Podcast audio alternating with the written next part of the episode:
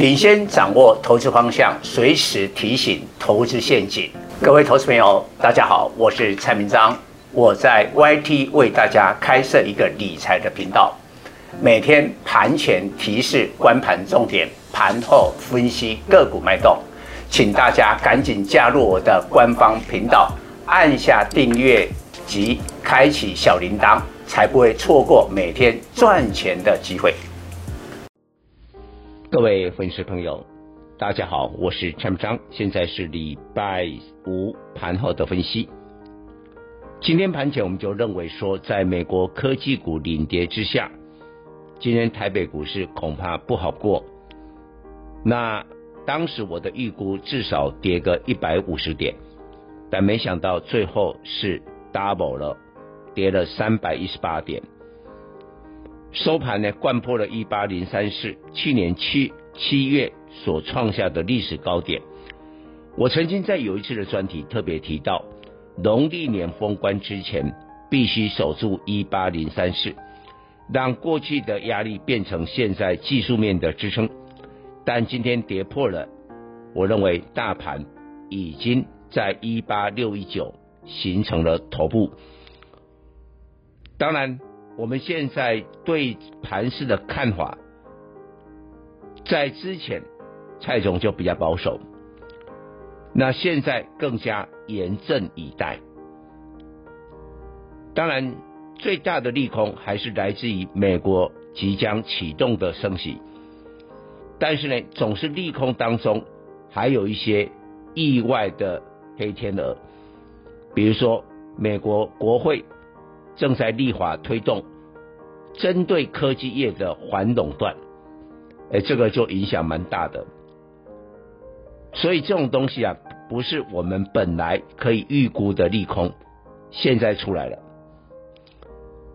然后呢，财报你也没有想到，FAANG 之一的 Netflix，过去在疫情的时候多么风光，现在财报呢，盘后居然可以暴跌二十趴。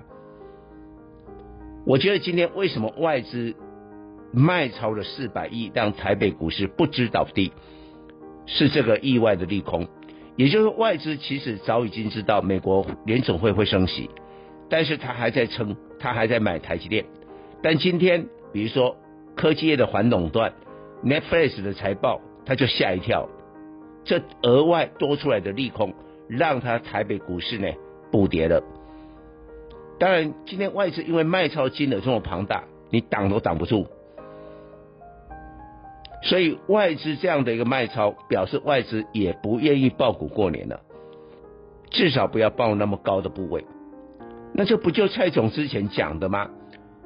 其实蔡总已经很含蓄的告诉我们的粉丝朋友，在连续三年股市的大涨之后，今年呢，恐怕要先经历过一段的修正。所以当时我就讲过，请你用三招来应对。第一个，降低持股比例，我觉得这个非常重要。真的，我有时候不厌其烦，一直要讲。那可能先前我们的粉丝朋友，有的人也许觉得不以为意啊，这个盘还好啊。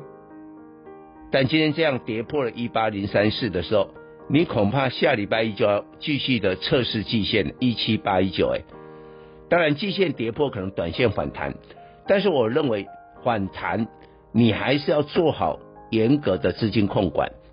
我也会我自己的会员做例子，我去年帮我的会员在很多的股票都是大赚一倍，甚至很两两倍，这绝对不夸张啊！我我不做夸夸大的这个广告，的确是这么好的绩效。但是从去年的年底到现在。蔡总每天都在绞尽脑汁，每天都在想，我如何让我的会员去年赚到的利润能扎实的放在口袋。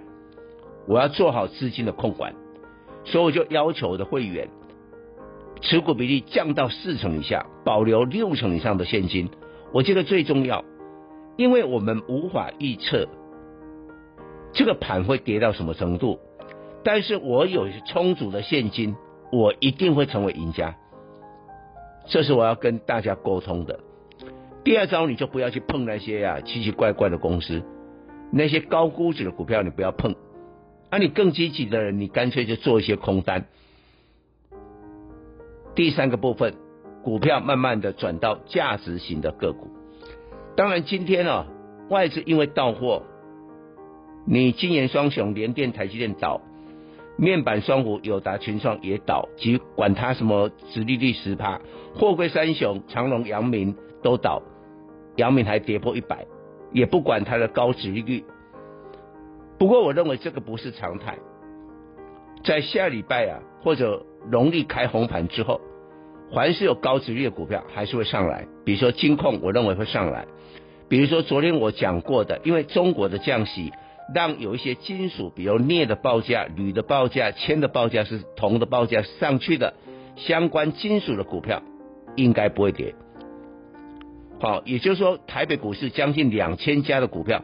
也不会所有的股票都跌得很惨，不会，总有一些极少数会逆势的表现。所以你可以从今天盘面看呢，钢铁股某一两档的股票都是涨的，那这些股票就值得你追踪。以上报告。本公司与所推荐分析之个别有价证券无不当之财务利益关系。本节目资料仅供参考，投资人应独立判断、审慎评估并自负投资风险。